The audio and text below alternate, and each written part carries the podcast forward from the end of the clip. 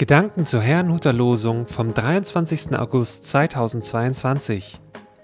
Das Losungswort aus 2. Mose 20, Vers 2 lautet: Ich bin der Herr, dein Gott, der dich aus Ägyptenland, aus der Knechtschaft geführt habe. Und der Lehrtext dazu steht in 2. Korinther 3, Vers 17.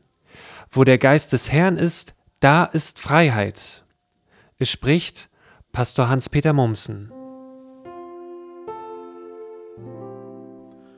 Unser Gott, allmächtig und ein Befreier. Der heutige Losungsvers ist der Beginn der zehn Gebote. Doch bevor überhaupt ein Gebot genannt wurde, stellt sich Gott erst einmal vor. Zuerst nannte er seinen Namen, der in deutschen Bibeln oft mit dem großgeschriebenen Wort Herr übersetzt wird.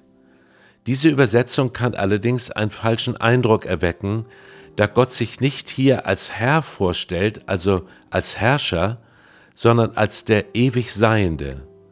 Man könnte den Losungsvers auch folgendermaßen lesen. Ich bin, der ich bin, dein Gott, der ich dich aus Ägyptenland, aus der Knechtschaft geführt habe. Gott stellt sich hier also auf dreierlei Weise vor.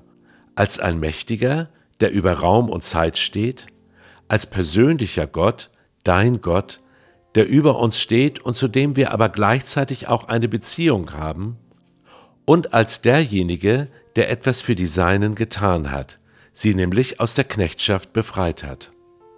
In diesem Dreiklang will Gott offensichtlich erkannt werden. Was bedeutet das nun für uns Christen? Ich meine, dieser Dreiklang spiegelt auch unser Verhältnis zu Gott wider.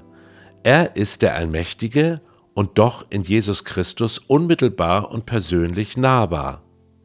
Und er hat etwas für uns getan, uns nämlich aus dem Machtbereich der Sünde herausgeführt.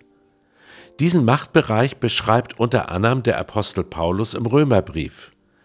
Wenn ich Gutes tun will, tue ich es nicht. Und wenn ich versuche, das Böse zu vermeiden, tue ich es doch. Paulus beschreibt Sünde hier nicht nur damit, dass jemand ein Gebot Gottes gebrochen hat und nun Vergebung braucht. Vielmehr beschreibt er sie als eine Macht, die uns etwas aufzwingt, was wir im Grunde gar nicht wollen. Im Lehrtext ist vom Geist des Herrn die Rede, in dem Freiheit ist. Wörtlich heißt es, wo der Geist des Herrn ist, da ist Freiheit. Mit anderen Worten, der allmächtige Gott, der uns im Geist Christi nahe kommt, führt uns in die ersehnte Freiheit, dass wir nicht mehr das tun müssen, was weder Gott noch wir wollen.